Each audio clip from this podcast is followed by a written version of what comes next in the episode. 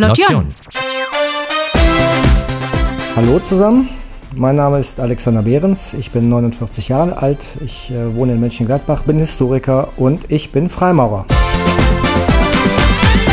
Friedrich der Große war einer, Johann Wolfgang von Goethe war einer, ebenso wie der ehemalige Reiterbürgermeister Wilhelm Strauß und der Mönchengladbacher Industrielle Wilhelm Schamann. Sie alle waren Freimaurer. Seit über 300 Jahren ist der Bund der Freimaurer mitten in unserer Gesellschaft aktiv und nach wie vor so gut wie unbekannt. Mystikervereinigung, Verschwörungstheoretiker, Geheimbund. Die Freimaurerei scheint ein unerschöpflicher Quell von Mythen, Legenden und Vorurteilen zu sein. Sehr zur Freude von Romanautoren und Filmregisseuren. In Mönchengladbach gibt es die Freimaurerloge Vorwärts, die in diesem Jahr ihr 175-jähriges Jubiläum feiert. Und ihr Mitglied Alexander Behrens hält so gar nichts von Geheimniskrämerei. Gerade wurde die von ihm konzipierte Ausstellung zur Freimaurerloge Vorwärts in Schloss Reit eröffnet und die Veröffentlichung seines Buches zum gleichen Thema steht kurz bevor.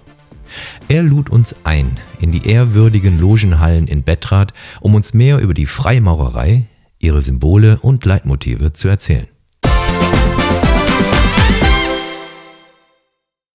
Ja, hallo Herr Behrens, danke, dass ich heute hier sein darf in der Loge des Freimaurerbundes namens Vorwärts. Sie äh, feiern in diesem Jahr ein großes Jubiläum. Richtig. Denn die Loge besteht 175 Jahre in Mönchengladbach. Ich habe mal aus der Einladung zur damaligen Eröffnung der Loge einen Satz rausgeschrieben, weshalb es zu diesem Namen mhm. Vorwärts gekommen ist. Vorwärts wollen wir, das ist unsere Losung, vorwärts auf der Bahn rein menschlicher Veredelung, wie sie die maurerische Vollkommenheit erfordert. Mhm. Wow, so bedeutungsschwanger. Könnten Sie mir den Satz mal erklären? Äh, ich glaube, zu dem Satz gibt es äh, mehrere Sachen zu erklären. Zum einen Name Vorwärts. Der ist nicht ganz gesichert, wo der genau herkommt. Ähm, viele vermuten, dass der aus der Einladung hervorgeht. Äh, aufgrund meiner Recherchen habe ich aber festgestellt, dass möglicherweise noch eine andere Hypothese gelten kann, nämlich dass die, äh, dieser Name Vorwärts äh, aus einer Richtung kommt, die man vielleicht im ersten Moment nicht vermutet. Wir haben den ersten Meister vom Stuhl, der ehemaliger Offizier der königlich-preußischen Armee gewesen ist, der auch in den Befreiungskriegen gegen Napoleon gekämpft hat, dort auch ein eisernes Kreuz bekommen hat. Und es besteht die Vermutung, dass der Name Vorwärts durchaus aus Analogie zum Militär und zu dem Generalfeldmarschall Blücher äh, stammt, nämlich äh, durch die Nähe dieses ersten Meisters vom Stuhl, von Schudnokowski war sein Name, zu der Armee, zur königlich-preußischen Armee einerseits und äh, das könnte man eventuell auch dadurch beweisen, dass das Bijou, das ist das Logenzeichen, äh, die Form eines eisernen Kreuzes hat. Dass also da aus dieser Richtung eventuell der Name stammt, also mit äh, Blücher zu tun hat, den man ja Marschall vorwärts nannte. Mhm. So, das ist Punkt 1. Punkt 2 ist, dass man, äh, wenn man die Freimaurerei beschreiben möchte oder definieren möchte, dann kann man sie als Organis Organisation oder Gemeinschaft beschreiben, die auf ethischen Grundsätzen beruht. Und äh, sie strebt nach geistiger Vertiefung und sittlicher Vervollkommnung. Und das erreicht sie durch rituelle Handlungen. Es klingt äh, nach Streben, ähm, nach einem Idealbild. Wer, def wer, definiert dieses Idealbild? Ja, also es sind allgemeine, das sind so allgemeine Werte in der Freimaurerei und die sind äh, weltweit gleich. Also überall, wo es Freimaurer gibt, gibt es diese ethischen Grundsätze. Und äh, um diese Grundsätze zu verstehen, dann muss man also auch ein bisschen in die Geschichte reingehen der Freimaurerei. Also wenn man die Freimaurerei erkunden möchte, dann äh, muss man bereit sein, in großen Zusammenhängen zu, zu denken. Das heißt also auch, dass man sich bestimmte Themenbereiche zu eigen machen muss oder sich damit beschäftigen muss. Das ist die Geschichte, das ist die äh, Psychologie, das ist äh, die Philosophie, das ist die Mythologie, aber auch die Esoterik und die Spiritualität. Wobei ich dann hier betonen möchte, dass das nichts, also wenn ich von Esoterik spreche, nichts mit der Esoterik-Vorstellung hat, die wir heutzutage haben, sondern die Esoterik im ursprünglichen Sinn. Und äh, diese rituelle Arbeit, die wir machen, und da kommt auch wieder diese Esoterik ins Spiel. Esoterik heißt ja vom Ursprung her nach innen, nach innen gehend, wenn man so möchte. Das heißt, äh, das Ritual führt eigentlich dahin ein, zur inneren Einkehr, zur Erkenntnis und die Erkenntnis wiederum zum, äh, zu einem Erlebnis äh, und das Ganze wiederum dazu, dass der Freimaurer in der Lage ist, diese, ich sag mal, ethischen Grundsätze in dem Alltag zu leben. Das sind alles hehre Ziele, die eigentlich für jeden erstrebenswert sind. Warum betrachtet man aber nach wie vor die Freimaurer als verschlossene Gemeinschaft äh, mit, mit Geheimnissen, mit denen sie nicht nach außen dringen wollen, können, dürfen, obwohl das doch eigentlich eine Sache ist, die, die jeden von uns weiterbringen könnte und gegebenenfalls natürlich damit dann auch unsere Gemeinschaft? Ja, das ist durchaus. Ich glaube, ähm, es gibt auch immer eine äh, Verwechslung mit dem Begriff äh, Geheim, Gesellschaft. Wir sind keine Geheimgesellschaft, wir sind eine verschwiegene Gesellschaft. Das heißt, alles das, was in einer Loge passiert, tragen wir nicht nach außen. So, man kann das jetzt natürlich als Geheimniskrämerei sehen, aber man kann es aber auch auf der anderen Seite als einen hohen Grad der Diskretion sehen. Ja, und der Seriosität. Durchaus. Und alles das, was hier in dieser Loge passiert, das unterscheidet ja uns eigentlich auch nicht von anderen Vereinen weil auch andere Vereine in ihren Clubhäusern, wenn die Versammlungen haben, Mitgliederversammlungen, diese äh, Clubhäuser, die sind dann nach außen geschlossen. Da sind ja auch dann nur Mitglieder dabei. Das scheint nur im Rahmen der Freimaurerei etwas Besonderes zu sein, dass man da, sage ich mal, dem Ganzen äh, so einen geheimnisvollen Charakter gibt. Also wir sind verschwiegen, nicht geheim. Diese, diese, ich sag mal, diese Geheimhaltung oder diese äh, Verschwiegenheit, die ist auch historisch begründet, weil ich glaube, dass die Freimaurerei etwas transportiert, was zu bestimmten Zeiten der Geschichte für die Mitglieder gefährlich gewesen ist. Zum Beispiel die Freiheit der Gedanken, die Gleichheit. Ne? Äh, oder aber, sage ich mal, was das Ritual eigentlich versucht, ist ja eine innere Freiheit zu erreichen.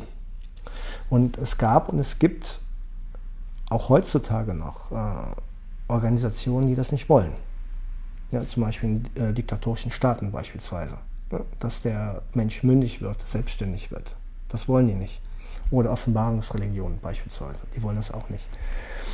Und deshalb äh, hat diese Form eine unglaubliche Sprengkraft.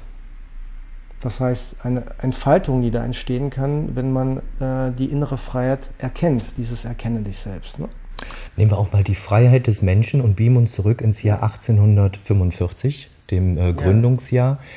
Äh, Freiheit spielte damals eine besondere Rolle. Können Sie äh, rekapitulieren, auf welche Art und Weise das auch mit dazu beigetragen hat, die Loge zu gründen? Ja, also es war, äh, ich glaube, da muss man so einen Überblick auch über das 19. Jahrhundert geben. Das ist ja ein Jahrhundert gewesen, das sehr bewegend war. Ne? Also da hat sich ja unheimlich viel getan, angefangen, also man, man sagt, es ist das Jahrhundert der Revolution angefangen, äh, ich sag mal, den Auswirkungen der Französischen Revolution. Dann kam Napoleon, der, der Wiener Kongress, äh, die Bestrebungen nach nationaler Einheit, nach äh, Emanzipation vom autoritären, autoritären Staat. Äh, wir haben die Situation, dass sich wirtschaftlich einiges getan hat äh, und technisch die industrielle Revolution. Also die ganze Gesellschaft, die ganze politische Landschaft und die ganzen Staaten haben sich ja total in diesem Jahrhundert verändert. Und äh, hier war es so, dass die Verkehrsverhältnisse zur damaligen Zeit. Also wir hatten vor 1845 Freimaurer, die hier im Großraum Mönchengladbach gelebt haben. So, und die hat, waren aber überall in Logen äh, Mitglied, die sehr, sehr weit entfernt waren. Also die manchmal Stunden oder Tagesreisen auf sich nehmen mussten, um zur Loge zu kommen, ne, nach Düsseldorf. Das war ja damals, man fährt nicht heute mit dem Auto 35 Minuten, ist man in Düsseldorf, sondern das war damals schon äh, etwas länger. Und diese Brüder, die hier gelebt haben, haben sich dann die Freiheit genommen und haben gesagt, so, wir wollen nicht mehr so weit reisen, wir gründen eine Loge vor Ort. Aber die war, der Wille war da, eine Loge zu gründen, das haben die dann auch gemacht. Die haben dann das Patent bekommen, also die Stiftungsurkunde, da sehen wir ein Replik dort an der Wand. Und dadurch äh, wurde die Loge erstmal legitimiert. Dann ist die Loge irgendwann mal nach Reit gezogen, hat hier das Haus äh, der Harmonie übernommen und hat dann Anfang des 20. Jahrhunderts, das war glaube ich 1906, 7, hat sie ein großes wildenartiges Gebäude in Reit bezogen. So, und dieses Haus mussten sie dann unter den Nationalsozialisten 1935 veräußern, weil die Nationalsozialisten dann eben die Freimaurerei verboten haben. Mhm. Veräußern oder wurde es enteignet? Nee, es wurde veräußert, aber zu einem ganz geringen Preis. Also was damals passiert ist, dass die äh, Loge halt sich selbst auflösen musste, beziehungsweise sie hatte zwar vorher versucht, sich noch ein bisschen anzupassen, um halt noch einiges zu retten, was aber nicht gelungen ist. Das war also von Anfang an klar, dass die, ähm, die Nazis die Freimaurerei zerstören wollten. Die hatten Angst davor. Zum Beispiel, genau. Ja, es gibt auch äh, so hier und da diverse Aussagen, dass eben die ähm, und das meinte ich eben, was ich gesagt habe, diese, diese wirkliche Sprengkraft, die die Freimaurer durchaus entfalten kann. viel Freiheit ne? Genau, Gedanken. genau. Mhm. Und dann ab 17, äh, 1947 ging dann also quasi so langsam wieder das Prozedere los, dass man wieder so äh, feste Strukturen haben konnte. Ja, und dann hat man auch irgendwann das alte Logenhaus zurückbekommen, aber man konnte es finanziell nicht halten weil die Loge hat sehr gelitten, äh, wie die ganze Freimaurerei auch nach dem Zweiten Weltkrieg. Man muss sich vorstellen, von 80.000 Freimaurern sind 5.000 übrig geblieben, ungefähr. Und äh, die Loge musste sich erstmal wieder konsolidieren, langsam wieder aufbauen. Und dann hat sie die ersten Jahre dann auch, äh, sag ich mal, hier und da ähm, wie Streuner äh, mal da, mal da eine Unterkunft gehabt um halt äh, wieder sich zu konsolidieren und äh, arbeiten zu können. Das war damals in äh, der Gesellschaft Harmonie beispielsweise oder dann in Gladbach beim, im Haus der Erholung, bis sie dann 1971 wieder ein eigenes Gebäude hatte. Ne? Mhm. Muss, musste zwischenzeitlich aber auch nochmal das alte Grundstück wiederverkaufen, ironischerweise wieder an die Stadt Reit. Mhm. Dieses, ähm, dass sie wieder arbeiten konnte. Mhm das fällt mir immer noch schwer, das für mich klar zu machen, was, was das bedeutet. Also ich habe einen Satz äh, von Ihrer Internetseite noch mitgebracht, auf der Sie sich ja dann auch ausführlich vorstellen. Die, ähm, äh, dieser Satz lautet, die Freimaurerei bietet den Ort des guten Gesprächs und stellt dem Einzelnen die Aufgabe der persönlichen Vervollkommnung. Ja, genau. Klingt für mich immer noch sehr abstrakt. Was, was muss er denn konkret dafür tun, wenn er diese Aufgabe bekommen hat? Ja, das ist das, was ich eben meinte. Ähm, wenn Sie Mitglied in einer Freimaurerloge werden, dann haben Sie Rechte und Pflichten. Ja, Sie haben das Recht, alles in Anspruch zu nehmen, was die Freimaurer Ihnen bietet. Ja, so an Handwerkszeug, äh, um an ihnen zu arbeiten. Das ist eben dieses Symbol des Rauensteins, ne, um an ihnen zu arbeiten. Das ist alles das, was es die Freimaurerei zu bieten hat, das können Sie halt verbinden. Auf der anderen Seite eben äh, die Verpflichtung, äh, dass sie regelmäßig an den Logenabenden teilnehmen, beispielsweise. Und bei uns ist das hier mit, äh, montags, das heißt also, dass sie montags regelmäßig hier sind. Dass sie auch mal die Bereitschaft erkennen lassen, äh, das eine oder andere Amt zu übernehmen. Also auch das würde auch der Geheimniskrämerei widersprechen, weil unsere Ämter, die werden gewählt. Also auch unser Vorstand wird gewählt. Das wird dann äh, protokolliert und an den Regierungspräsidenten geschickt. Ne? Und äh, diese Pflicht besteht halt auch darin, mal irgendwann, wenn man dann so weit ist, dass man sich in die Freimaurerei eingelebt hat, auch mal ein Amt übernimmt. Ja, das kann äh, durchaus dann mal sein, dass man auch den, den Vorsitzenden, Vorsitzenden mal macht, das heißt den Meister vom Stuhl und äh, dass man dann, äh, oder den, den, wir nennen das Aufseher, das heißt, äh, die auch mit im, im äh, mitarbeiten. Und das ist halt die Verpflichtung. Ne? Das ist eine. Und das andere ist eben, dass man äh, an sich arbeitet. In welchem Tempo man das macht, das entscheidet jeder selber. Ne? Also wir schreiben da nichts vor, sondern äh, wir haben auch keine dogmatischen äh, Vorgaben oder so, sondern ähm, der Einzelne ist aufgerufen, an sich zu arbeiten. Das impliziert ja irgendwo auch den Wunsch, eine Entwicklung beobachten zu können. Richtig, genau. Das beobachten und beurteilen aber dann andere. Äh, ja, nein, nicht nur, nicht nur, sondern äh, wir haben auch äh, Brüder, die auch eine äh, gesunde Eigenreflexion haben. Das heißt, die also an sich selbst bemerken, dass sich was verändert, ne? in ihrem Denken, in ihrem Handeln. Äh, Im Handeln zum Beispiel in ihren Berufen oder in der Familie, wie sie mit dann, wie sie merken, wie sich das Verhalten äh, ihren ja, Mitmenschen gegenüber ändert. Und äh, diese Eigenreflexion ist wichtig. Und man merkt es natürlich auch durch, äh, dass die Brüder in der Gemeinschaft, man merkt, dass sich da irgendwas verändert, dass sich jemand entwickelt.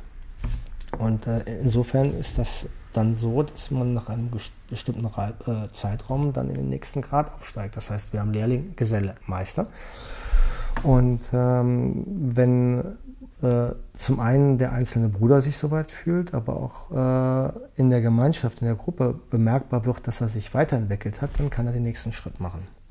Aber die einzelnen Grade an sich haben schon so viel Symbolik und so viele Möglichkeiten, etwas äh, zu machen, an sich zu arbeiten, wie wir das so schön sagen, dass man äh, diese Zeit auch braucht.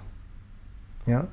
Einen Grad zu verstehen, zu verinnerlichen und äh, dann den nächsten Schritt zu machen. Ne? Das geht also nicht von jetzt auf gleich, äh, sondern man braucht seine Zeit. Und dieser Grad steht für Erkenntnis, persönliche Entwicklung? Ja, jeder, jeder Grad hat seine, ich sag mal, seine, seinen, seinen, seinen Kernpunkt. Ne? Mhm. So, der, mit dem Lehrling werden sie aufgenommen. Das heißt also, sie sind der Suchende, der Suchende, wie wir das bezeichnen, der sich für die Freimaurerei interessiert, der auch regelmäßig zu Gästeabenden kommt oder zu Veranstaltungen, die wir anbieten. Das heißt, wir sind auch durch, durchaus äh, öffentlichkeitswirksam. Das heißt, in der Regel machen wir eine ähm, machen wir Gästeabende, die für die Öffentlichkeit zugänglich sind. Wir haben auch eine Internetplattform. Wir geben regelmäßig was an die Presse und wir haben jetzt zum Jubiläum auch eine Ausstellung. Ne? Das heißt also, wir präsentieren uns ja. So, und, diese, über diesen Radius kommen natürlich dann auch Leute zu uns, die sich für die Freimaurer interessieren. Interessanterweise sehr viele, die das Gefühl haben, etwas ähm, suchen zu wollen äh, weil ihnen die Gesellschaft draußen, ähm, weil irgendwas fehlt. Ich sage es einfach mal, irgendwas fehlt. Man ist äh, die, die Informationsgesellschaft, man ist überflutet mit Informationen, mit äh, Eindrücken. Und trotzdem haben, aus, weiß ich aus Gesprächen, dass viele, die sich für die Freimaurer interessieren oder die zu uns kommen, dass die äh, das Gefühl so einer inneren Leere haben. Das heißt, sie suchen wieder was Beständiges, was, äh, was ihnen Halt gibt. Und die Aufnahme besteht natürlich dann auch. Genau, richtig. Und die Aufnahme besteht dann halt äh, darin, dass er ähm, in den Bund aufgenommen wird und den Grad des Lehrlings verliehen bekommt. Also es ist so ein äh, spezielles Aufnahmeritual. Und äh, er bekommt dann den Grad des Lehrlings und den äh, muss er dann halt äh, in diesem Zeitraum, wo er Lehrling ist, äh, da muss er sich mit beschäftigen. Das heißt also mit allen Symbolen des Lehrling Lehrlingsgrades, äh, auch mit den Erkennungszeichen, die dieser Grad mit sich bringt. Ja, und äh, wenn dann eben die Zeit reif ist, wenn man, wenn er selbst sieht, aha, ich bin soweit, äh, oder wenn äh, wir als äh, fortgeschrittene Maurer sehen, ja, der ist soweit, der hat sich gut entwickelt, dann kann man den nächsten Schritt ins Auge fassen. Wir hatten aber auch schon Brüder, die sagen, nein, ich äh, bin noch nicht so weit, ich möchte gerne noch ein bisschen warten. Wenn ein Logenabend äh, stattfindet, wie, wie muss ich mir das vorstellen? Wird da vorher ein Thema vorgegeben und man bereitet sich ja. jeder darauf vor? Ja. Oder sagt jemand an dem Abend, ich würde heute gerne mal über das und das sprechen? Und wie findet der Austausch dann statt mit, mit einem Einzelnen oder mit mehreren? Oder ist das eine Gruppendiskussion? Wie, wie läuft sowas ab? Also wir haben äh, grundsätzlich einmal im Monat äh, machen wir dieses Ritual im Lehrlingsgrad, im Gesellengrad oder im Meistergrad. Einmal im Monat. So, und die anderen Abende, da haben wir unter anderem in regelmäßigen Abständen auch einen Gästeabend, wo wir die Loge also öffnen für interessierte Besucher. Und an den Abenden, wo wir unter uns sind, da ist es so, da haben wir verschiedene Möglichkeiten. Wir können uns äh, über ein freimaurerisches Thema unterhalten. Das bereitet dann ein Bruder vor. Das nennen wir dann Instruktion. Das heißt, ein bestimmtes Symbol wird herausgegriffen oder ähm, ein bestimmter Satz, den wir im, aus dem Ritual kennen. Oh, das wird herausgegriffen oder äh, eine bestimmte Handlung, die wir machen. Und darüber wird diskutiert. Und das ist dann eine Gruppendiskussion. Das heißt, einer bereitet das Thema vor und dann wird in der Gruppe diskutiert. Wir haben auch sogenannte Kaminabende, wo ein äh, Bruder ein bestimmtes Thema, was ihm am Herzen liegt, vorbereitet. Das muss dann nicht unbedingt etwas aus der Freimaurerei sein, sondern es kann ein alltägliches Thema sein, was gerade aktuell in der Gesellschaft stattfindet oder was gerade passiert, was ihm sehr wichtig ist. Und das wird dann eben äh, auch aus den Gesichtspunkten der Freimaurerei diskutiert, aber immer von allen zusammen. Das ist nicht nur einer. Und der Bruder, der es vorbereitet hat, der führt das Gespräch ein bisschen. Das ist nicht immer unser Meister vom Stuhl, der das macht, sondern derjenige, der den Abend also gestaltet und vorbereitet. Ne? Mhm. Und äh, wenn wir dieses Ritual führen, das ist der einzige Abend, wo wir uns dann halt auch, äh, sag ich mal, anders anziehen. Das sieht man auch im Museum, im Schloss. Da habe ich auch äh, mal dargestellt, wie die Freimaurer beim Ritual gekleidet sind. Ansonsten sitzen wir ganz normal. Das ist ein schwarzer, schwarzer Anzug. Genau, schwarzer Anzug, genau. Mit einer kleinen hellblauen Schürze. Genau, der Schurz, genau. Und da, das sind halt, das ist so, ein, äh, so eine rituelle Bekleidung. Ja, und ansonsten sitzen wir hier ganz normal, wenn wir unter uns sind. Ne? Alltagskleidung und äh, dann haben wir ja Wasser dem Tisch stehen und dann wird diskutiert werden. Essen Sie auch zusammen? Äh, in der Regel nicht, nein. Wir haben etwas, das nennt sich Tafelloge. Das heißt, es ist auch so ein, so ein ähm, Ablauf eines ja, ritualisierten Essens, wenn man das so möchte, wo es mehrere Gänge gibt. Äh, das findet aber meistens nach irgendeiner Festaktivität statt. Zum Beispiel, wir haben einmal im Jahr das sogenannte Johannesfest. Das ist das, äh, ja, eigentlich das höchste Fest, was wir haben, um den 24. Äh, Juni herum, weil Johannes ist der Schutzpatron der Maurer. Und wir haben dann das sogenannte Johannesfest. Und im Anschluss findet dann an die rituelle Arbeit im Freimaurertempel, findet dann hier, dann sind die Tische auch anders gestellt, so eine Art ritueller Ablauf von Essen statt wo es dann mehrere Gänge gibt und zwischendurch dann immer mal ähm, irgendwas äh, vorgetragen wird und so weiter. Da sitzt man dann auch im schwarzen Anzug, aber das ist so, das, äh, so eine der wenigen Male, wo wir dann auch zusammen hier was essen. Mhm. Gibt es über den Logenabend hinaus noch gemeinsame Unternehmungen? Ja, durchaus. Wir besuchen zusammen Ausstellungen, wir machen Fahrten zusammen. Ähm, wir haben zum Beispiel ähm, Jetzt leider geht es nicht, aber in der Regel haben wir so eine Tradition mittlerweile in der Loge, dass sich äh, einige Brüder, die wollen, die wollen, äh, so im September meistens äh, ein Ziel aussuchen innerhalb von Europa und dann ein paar Tage dahin fahren. Das ist in den meisten Fällen halt eine Stadt. Edinburgh, Dublin oder Prag, das war das letzte Ziel, ähm, Istanbul, wo einfach die Brüder, die Lust haben, sich so eine kleine Reise organisieren und dann gemeinsam eben äh, in die Städte reisen. Wenn, wenn Sie da so von den, von den Brüdern sprechen und mehrere Tagesausflüge, äh, also mehrere Tage dann mhm. so ein Ausflug dauert, ich denke gerade darüber nach, wenn ich das zu Hause erklären müsste. Ähm, neben den Brüdern, wo bleiben die Schwestern? Es ist so, dass wir, ähm, dass die Schwestern ein ganz, ganz wichtiger Bestandteil unseres Lebens sind, die uns freundlicherweise montags gewähren, in die Loge zu gehen. Aber sie haben bei uns einen hohen Stellenwert. Das ist keine Frage. Und wenn jemand aufgenommen wird, dann bekommt er in der Regel auch Besuch von einer Aufnahmekommission und derjenige, und der wird auch gefragt, ob seine Lebensgefährtin, seine Frau oder Lebensgefährtin, Freundin, wie auch immer, damit einverstanden ist. Weil wir wollen nicht, dass es da Stress gibt. Ja, in der Beziehung. Ähm, es ist so, dass die, wie gesagt, die Schwestern einen ganz, ganz hohen, äh, hohen Stellenwert bei uns haben. Wir haben auch ein ähm, sogenanntes Schwesternfest, was wir regelmäßig machen, zu Ehren unserer Lebensgefährtinnen. Äh, das ist so eine kleine rituelle Abwandlung, die wir dann halt auch im Freimaurertempel machen. Und sie sind nicht außen vor, sind aber montags nicht hier. Ne? Mhm. Und äh, das ist halt äh, nicht so, dass sie komplett ausgeschlossen sind. Äh, aber sie sind äh, bei den regulären Veranstaltungen nicht zugegen, weil es halt keine gemischte Loge ist, sondern es ist eine reine Männerloge. Mhm. Spielt die Stadt, in der sich die Loge befindet, irgendeine Rolle? Jetzt die Stadt Mönchengladbach.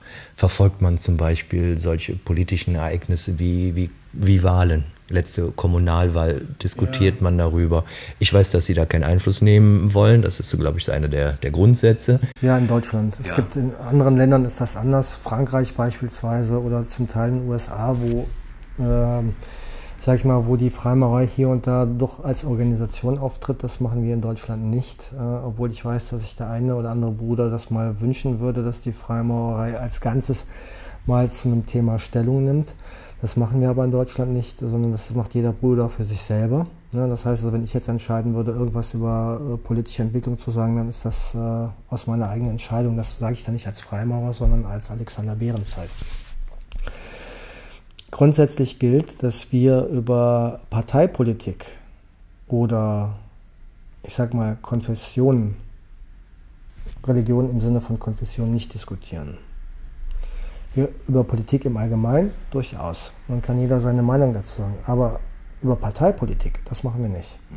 Weil wir wollen, weil das ist, kann sehr emotional werden. Auch Religion, genau, das kann sehr emotional werden. Und ähm, wir führen hier eine wirklich gute Gesprächskultur, die sich auf kleine, gleicher Ebene stattfindet. Äh, Und das bedeutet, dass wir versuchen, den Bruder zu akzeptieren, so wie er ist. So ein emotionales Abdriften kann ja schnell passieren ja, das berühmte von, von Höckchen auf Stöckchen kommen und auf einmal gewinnt eine Diskussion eine emotionale Wendung, die vielleicht nicht so vorhersehbar ja. ist. Ist das die Rolle des Aufsehers, der sagt, so Leute, bis hierhin und nicht weiter? Genau. Das heißt, also wir haben in der Regel äh, unseren Meister vom Stuhl, der dann sagt, so Leute, bewegt euch bitte wieder im normalen Rahmen, weil es äh, soll nicht dahin führen, dass wir uns gegenseitig mit dem Spitzhammer bearbeiten. Und Duelle sind auch verpönt. Äh, nee, das machen wir auch nicht, genau. Nein, es ist also, wir versuchen ähm, eine wirklich ähm, seriöse und gute Gesprächskultur zu führen. Ähm, was den Sinn und Zweck hat, uns die Argumente des anderen anzuhören. Wir müssen nicht darüber übereinstimmen. Ja, wir können unsere eigene Meinung vertreten. Ähm, es gibt, gilt also generell dieses, äh, diese Aussage von Voltaire, die man das zuschreibt. Ich bin zwar nicht Ihrer Meinung, aber ich werde mein Bestes tun, dass Sie diese Meinung auch vertreten können. Und die Kunst dabei ist, dass ich ihn nicht versuche, mit meinen Argumenten zu überfrachten, sondern ich lege Ihnen meine Argumente dar. Vielleicht kommen wir auf einen Nenner. Oder am Ende des Gesprächs ist einfach nur sicher, dass wir zwei unterschiedliche Meinungen haben. Aber wir mögen uns als Brüder. Kann so ein Logenabend dann auch mal viele Stunden dauern, ja, bis so ein Gespräch dann tatsächlich beendet, beendet ist? Wir haben, wir haben also durchaus interessante Themen, wo wir die Zeit vergessen wo wir dann auf die Uhr gucken und sagen, oh, es ist schon etwas spät, dass wir das dann unterbrechen und äh, nach Hause fahren. Das kann durchaus sein. Wenn Sie es nochmal zusammenfassen könnten, wer kann alles Mitglied werden? Also äh, Mitglied kann werden, äh, man sagt bei uns äh, Freimauern, ähm, jeder Mann von gutem Ruf.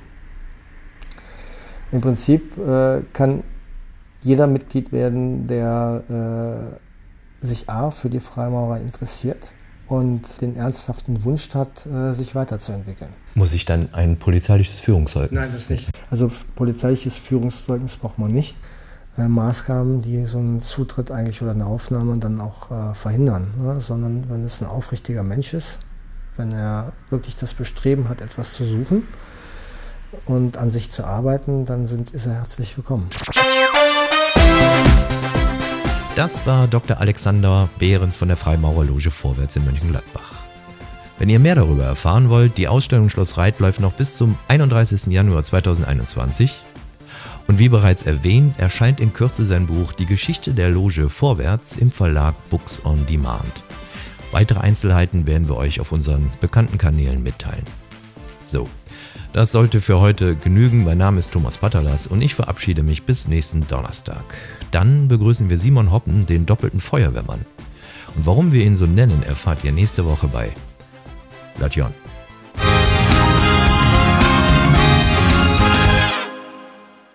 Lation.